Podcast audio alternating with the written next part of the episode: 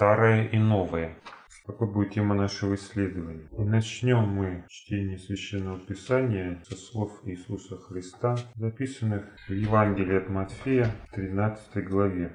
51 и 52 текст. В переводе Кассина. «Уразумели ли вы все это?» Они говорили ему «да». И он сказал «Поэтому всякий книжник, наученный Царству Небесному, подобен человеку, хозяину дома, который выносит из сокровища своего новое и старое. Новое и старое, о чем хочет сказать Христос. Выше, как мы уже прочитали, Христос спрашивает учеников, «Вы это поняли?» Они говорят, «Да». «Поэтому», продолжает Христос, «всякий книжник, научный Царству Небесному, подобен человеку, хозяину дома, который выносит из сокровища своего новое и старое». Кто такой книжник? Книжник – это человек, исследующий книгу. О какой книге идет речь? О Писании. Это человек, который исследует Писание. И вот он выносит новое и старое. Выносит откуда? Да, он выносит из того, что он прочитал. Когда он читает книгу, он находит в ней старое и новое. А при чем тут ученики? Почему Христос дает им такое объяснение? Христос спрашивает, поняли вы это? И о чем он говорит? Выше он рассказывает людям притчи. Ученики подходят к нему отдельно и просят объяснения. Он им дает объяснение, приводит еще две других притчи и говорит, поняли вы? Они говорят, да. Поэтому книжник подобен человеку, который выносит новое и старое. Для чего Христос говорил людям притчи? Почему он только в притчах говорил, как, кстати, и написано в 13 главе Евангелия от Матфея? Потому что люди не понимали. Люди не понимали. И в притчах он объяснял принципы Царства Небесного. Как мы видим из этого сравнения, он это делает для книжников, то есть для тех, кто исследует Писание. Этими притчами он объясняет людям Писание. И когда они что-то понимают, они выносят новое и старое. Что нового открывает людям Христос? Даже если отталкиваться от тех притч, которые он комментирует, например, притча о плевелах, притча о неводе, закинутом море. Они имеют общую идею. Какую? Что из того, что выросло, на поле господина, не все войдет в житницу. Плевелы будут удалены при жатве, когда придет время жатвы. Притче о неводе говорится о том, что была закинута сеть, и все то, что рыбак этой сетью достал из моря, является его уловом. Но не все он возьмет себе. Что новое в этом для учеников? Ученики ожидали Божьего Царства, которое не связывались с пришествием Мессии на землю. И вот Мессия пришел. Где Царство? А Христос он говорит, подождите, подождите. То тут есть один нюанс. Царство для иудеев, да. А что это означает? Что это означает? Если царство иудеев, все, кто родился иудеем, будут царствовать на земле. Иисус говорит, нет, не весь улов считается полезным. На поле господина есть и плевелы. Ну как, это ж поле господина, ну, кто спорит. Бог уже собрал людей в Божий народ, да, но он также и выкинет ненужное. Это было новым для учеников. Но не только эсхатологические события, то есть события, связанные со временем кончины века, являются новым в учении Иисуса Христа. Прежде чем он вообще стал говорить о том, что ждет Божий народ в будущем, что он сказал народу? Здесь же, Евангелие от Матфея, чего начинается это его учение? С Нагорной проповеди, правильно? И в этой же Нагорной проповеди он тоже говорит много нового для учеников. Он говорит, древним сказано, люби ближнего твоего, ненавидь врага твоего. Я говорю вам, что? Любите. Любите врагов ваших. Это что-то новое. Врагов любить, могли сказать иудеи. Ну, так оно и было. Или сказано не прелюбодействуй, я говорю вам, что всякий смотрящий на женщину с вожделением уже прелюбодействовал сердце свое. О, какое новое это. И так по всем пунктам. Христос, противопоставляя себя тому, что было сказано древним, древним людям. То есть это что было сказано? Было сказано старое, а он говорит новое. Понятно? Старое и новое. Старое не прелюбодействуй, новое, кто смотрит с вожделением, уже прелюбодействовал. Но значит ли, что старое уже потеряло свою актуальность? Может быть так. Для того, кто не прелюбодействует по букве закона. Так? Это же потерял свою актуальность. Но это не говорит же о том, что нужно прелюбодействовать. Поэтому книжник, который выносит новое он также выносит и старое, старое и новое. Всякий ненавидящий брата своего есть человек-убийца. Это новое? Возможно, для кого-то это было новое понимание Писания. И если Христос противопоставляет свои слова старому учению, это означает, что теперь можно убивать. Теперь можно убивать, но любя. Поэтому если человек не будет ненавидеть, то он убивать тоже не будет. Получается, вынося новое, он выносит и старое. Он же не убивает, потому что ненавидит, уже не ненавидит. В таком случае можно ли применить термин новое и старое к грехам? Вот раньше древним было сказано не прелюбодействие. Люди не прелюбодействовали в времена Иисуса Христа. Ну, может быть, были случаи, а так, по большому счету, нет. Но разводились и брали себе новых жен. Закон же не запрещал? Нет. Значит, не было греха. Так? А Христос говорит, кто разведется с женой своей, прелюбодействует. Ну, здрасте, это что-то новое. Но новое уже в отношении греха. Получается, раньше он мог разводиться и не прелюбодействовал. А сейчас, когда он вынес новое, и развод будет прелюбодеянием. И в отношении грехов тогда есть новое и старое. И тот, кто выносит новое, выносит и старое. Если он не разводится с женой, разве это говорит о том, что он может теперь прелюбодействовать?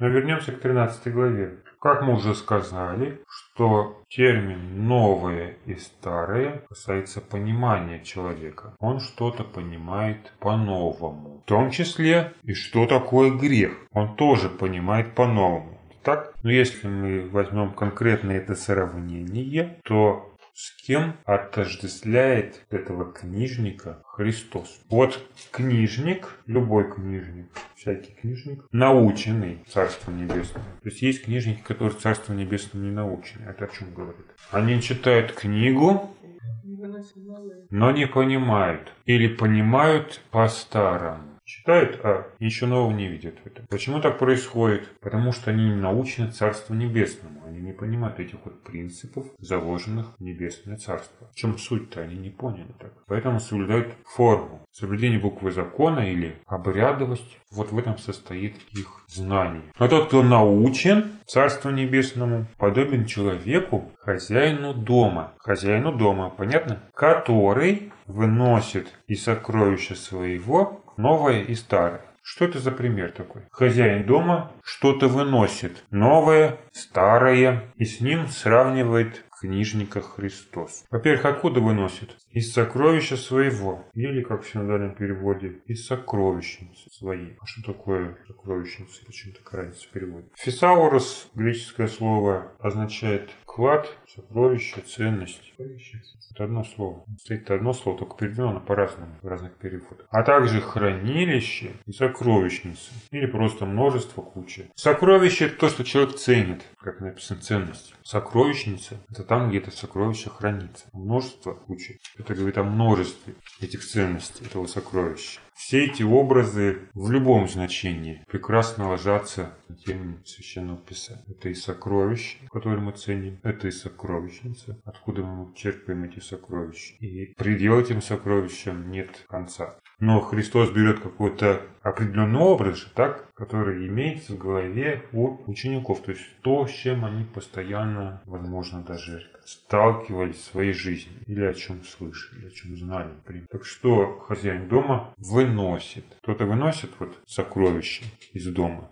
Нет, обычно хранят их где-то в тайном месте или хорошо защищенном месте от посторонних глаз. Это кто выносит свои сокровища на белый свет, чтобы все видели, да, знали. О, вот у меня столько денег, и у меня столько богатств. Вот смотрите. А если мы будем читать, какие слова звучат в языке оригинала, то мы можем обратить внимание на то, что эквалла, что переведено в синодальном переводе, как и в переводе Касина, выносит, выносит, да? выносит, посмотрите, выносит, выносит на обозрение, да, можно так сказать. Какие еще у вас есть ассоциации с словом выносит? Выносит, чтобы сортировать. Дома сортирует деньги, где считает? Он выносит деньги, чтобы считать. Оборот закрывается. Ну, чтобы употребить. Нет, но еще ассоциация как вынести урок. Вот, Выносит, чтобы, например, накормить гостей, если это что-то с этим связано. Дословно означает выбрасывать. Понимаете? Выбрасывать. А кто сокровища свои выбрасывает, скажите? Выбрасывать, сбрасывать, опрокидывать, свергать, валить, срубать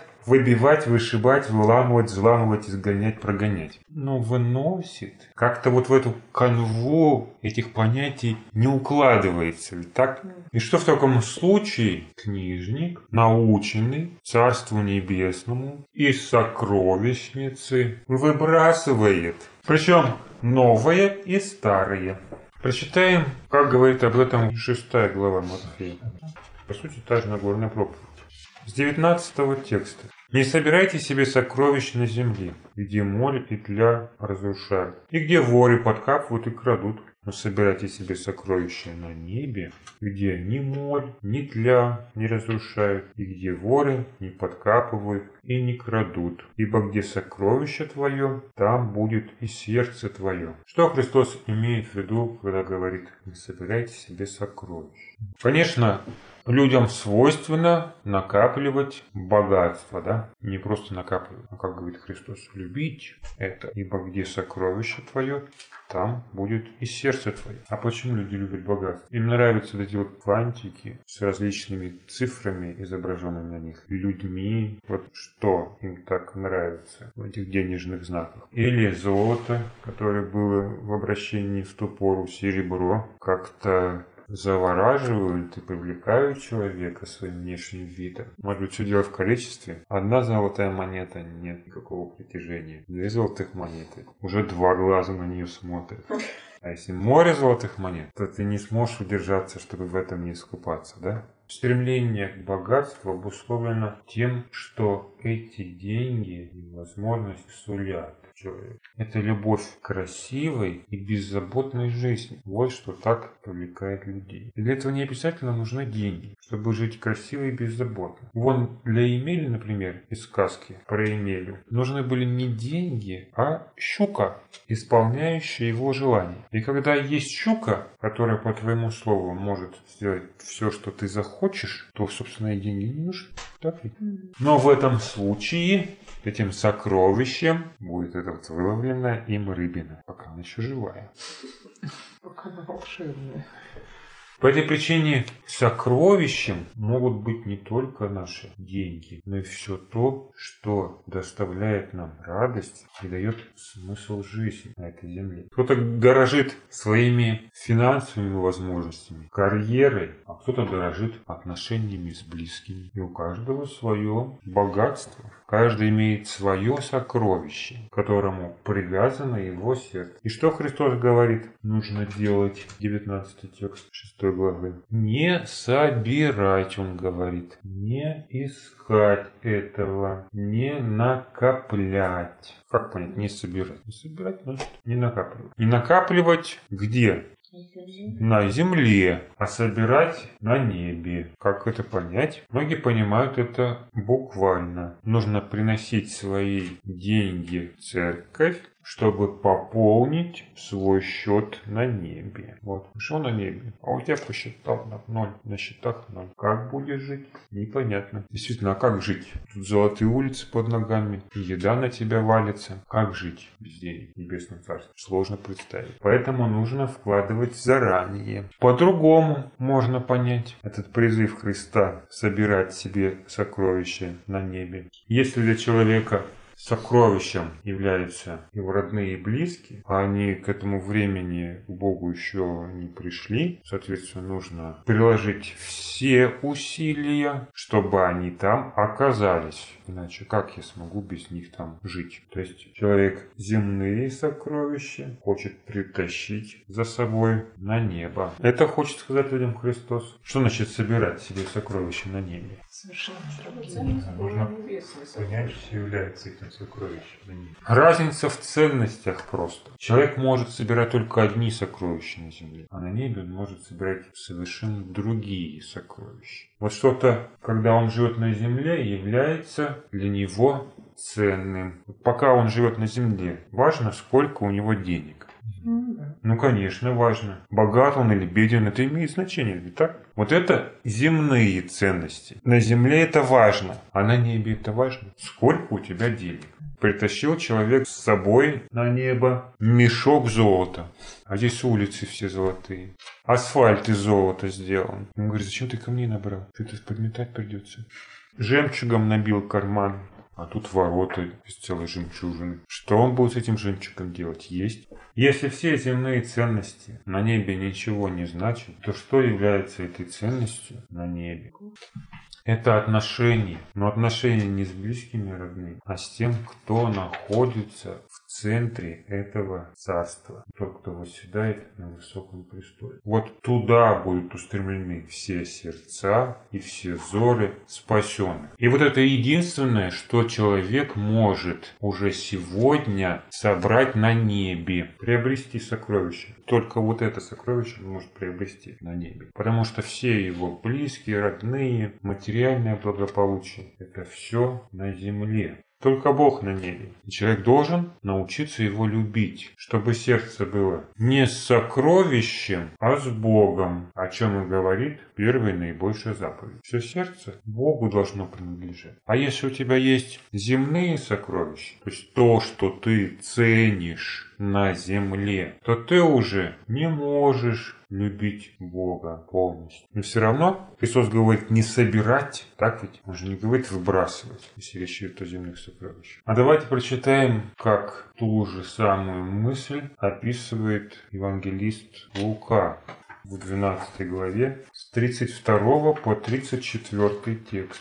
В 31 Христос говорит, но ищите царство Его, и это приложится вам. То есть Он призывает искать, если языком Матфея говорить, сокровища на небе. А дальше продолжает свою мысль. Не бойся, малое стадо. Действительно, ведь можно убояться, а на что жить? Да? На что жить? А что на что? Ну, живи на те богатства, которые накопил. В чем проблема? А дальше? Ибо благоволил Отец ваш дать вам царство. Продайте, что у вас есть, и отдайте как милостыню. Сделайте себе вместилище не ветшающее, сокровище неисчерпаемое на небесах, куда вор не приближается и где моль не разрушает. Ибо где сокровище ваше, там и сердце ваше будет. То есть та же самая мысль, только раскрыта немного иначе. Действительно, где сокровище ваше, там и сердце ваше будет. Но что из этого следует? что пока это сокровище есть у человека на земле, сердце его будет вместе с его сокровищем. Об этом же и Матфей. Вывод какой? Чтобы изменить это положение вещей, нужно от этих сокровищ тогда освободиться. Нужно выбросить, избавиться. О чем он говорит нам 33 текст. Да? Продайте, что у вас есть, отдайте как милостыню. Сделайте себе вместилище не вешающее, сокровище неисчерпаемое на небесах, куда вор не приближается где моль не разрушает. Сделать где, когда? Сейчас нужно сделать. Так значит, вместилищем что будет? сердце. А сокровищем, которое следует выбросить, это то, что он любит, то, что человек любит здесь, на земле. И возвращаясь к 13 главе, опять же, Матфея, мы можем дополнить это еще термином каким? Новое и старое. Выброси новое и старое сокровище. Итак, когда книжник, наученный Царству Небесному, то есть вот когда он научился Царству Небесному, он что-то понял для себя, он что-то открыл. Да? И что он должен сделать? Ну вот ему открылось, всякий, кто разведется с женой своей, прелюбодействует. Он все планы испортил, да? Все планы испортил. Так ведь он уже научен, Царство Небесное, конечно. Но он же не знал, что... Что значит научен? Понял, да? Да, да? Понял, что нужно делать. Христос сказал, вы понимаете? Он говорит, да, теперь понимаем. Ну так что? Обносите. Так что? Нужно избавляться, значит. Поэтому он говорит, законник, он то есть к притчам еще одну притчу добавил, да? Законник, наученный Царству Небесному, выбрасывает, подобен человеку, хозяину дома, который выбрасывает из сокровищниц своей новое и старое. А что это за человек такой тогда, который выбрасывает сокровища? Вот с кем сравнивает книжника научного царства небесного Христос? Кто что-то выбрасывает. Хозяин. Хозяин. Если это хозяин, значит у него есть что-то в его хозяйстве, в его пользовании, в его распоряжении, да, в его имуществе. И вот этот вот хозяин выносит, да, он выбрасывает, избавляется от этого. Образ, что человек хозяин сам. Образ взят с чего? Кто, когда вот сокровища выбрасывал? Меценаты? Так они не выбрасывали свои сокровища. Правильно распоряжаться. На эти подачки они покупали славу людей и их голоса, как сегодня говорят. Любовь они покупали, они не выбрасывали. Еще есть одна притча, которая говорит о старом и новом. Евангелие от Матфея, 9 глава. Давай прочитаю в переводе Кассина. Начиная с 17 текста. «И не наливают вино молодое, мехи ветхие, иначе прорываются мехи, и вино вытекает, и мехи пропадают. Но наливают вино молодое в меха новые, и сохраняется и то, и другое. Здесь мы тоже видим новое и старое. И в хозяйстве у каждого еврея были запасы вина, нового и старого. Все это хранилось в их сокровищнице. Это были их запасы. Для чего? Для чего вливают вино в молодые мехи? Чтобы его сохранить, да, сберечь. Вот цель какая. Сохраняется и то, и другое. То есть, чтобы эти сокровища, чтобы это богатство собрать, а не растерять. Потому что если ты нальешь мехи старые, ну, пожадничать, да, то молодое вино, когда начнет бродить, разорвет эти мехи и пропадет. Мехи пропадут, вино пропадет. С какой целью человек это вино сохраняет? Ну и пил бы. Что вы, зачем его сохранить? Много. Много вина. Только в один сезон заготовка вина, а потом... Ну хорошо, наступило время сбора урожая, да? Обрезают виноград, топчет сточили. Ну и пей, как говорится. Сколько выпил, столько и выпил. Вино человек сохранял не просто для вот повседневных своих нужд. Вот захотелось вина, так взял налил. Даже когда человек не мог себе это позволить, постоянно пить вино, он все равно это вино сохранял. Это делал он для особых случаев. Для особых случаев. Эти случаи касались как вот собраний в семье, так и в Божьем народе. Свадьбы, Божьи праздники. И когда приходило время, при- пришло время новомесяча. Что он делал с этим вином? Он его выставлял, да, он его выносил. А если другим языком сказать, что он делал со своим сокровищем? Он его раздавал. Вот это было понятно очень. А то какой богач станет выбрасывать свои деньги. Получается, он сохранял, чтобы это отдать определенное время. И что является вот этим временем, когда Христос предлагает людям раздать свои имения. Продайте, что у вас есть, и отдайте как милостью. А это связано с определенным каким-то моментом в жизни. Что дальше говорит Христос в 12 главе Евангелия от Луки? «Да будут чресла ваши припоясаны, светильники горящими, и вы, подобные людям, ожидающим господина своего. Когда же он вернется с брачного пира? Чтобы как только он придет и постучится, тотчас сотворить. его». С каким событием Христос связывает раздачу своего имени? С пришествием Господина, с возвращением Господина. То есть, чтобы встречать своего хозяина, нужно быть к этому готовым. А как ты готов, если у тебя еще сердце там, где твое сокровище? Нужно это сердце приготовить. Как приготовить? Избавляйте скорее, да, от этого богатства. Чтобы быть готовым, чтобы жить не для себя, чтобы гореть для Бога. Важно любить Бога в любое время, но особое внимание нужно обратить на свое сердце тогда, когда мы усматриваем время возвращения нашего Господина. Чем ближе час, когда Он может вернуться, тем больше внимания и усилий мы должны потратить для того, чтобы приготовить свое сердце. И в Божьем народе уже было такое время, когда люди готовили свои жилища, чтобы обрести спасение. Они буквальном смысле перед этим выбрасывали. Что выбрасывали? Квасное, да. Очищая свои жилища от закваски. И как они выбрасывали? Где эти были ямы или кучи с остатками кислого хлеба, квасной пищи? Нищим они выбрасывали или куда? Они это сжигали. Они выбрасывали эту закваску не с тем, чтобы по окончании праздника опресноков опять найти и грызть эту заплесневевшую булочку. Они избавлялись от этого совершенно, навсегда. Давайте прочитаем, что по этому поводу пишет нам апостол Павел. В первом послании к Коринфянам.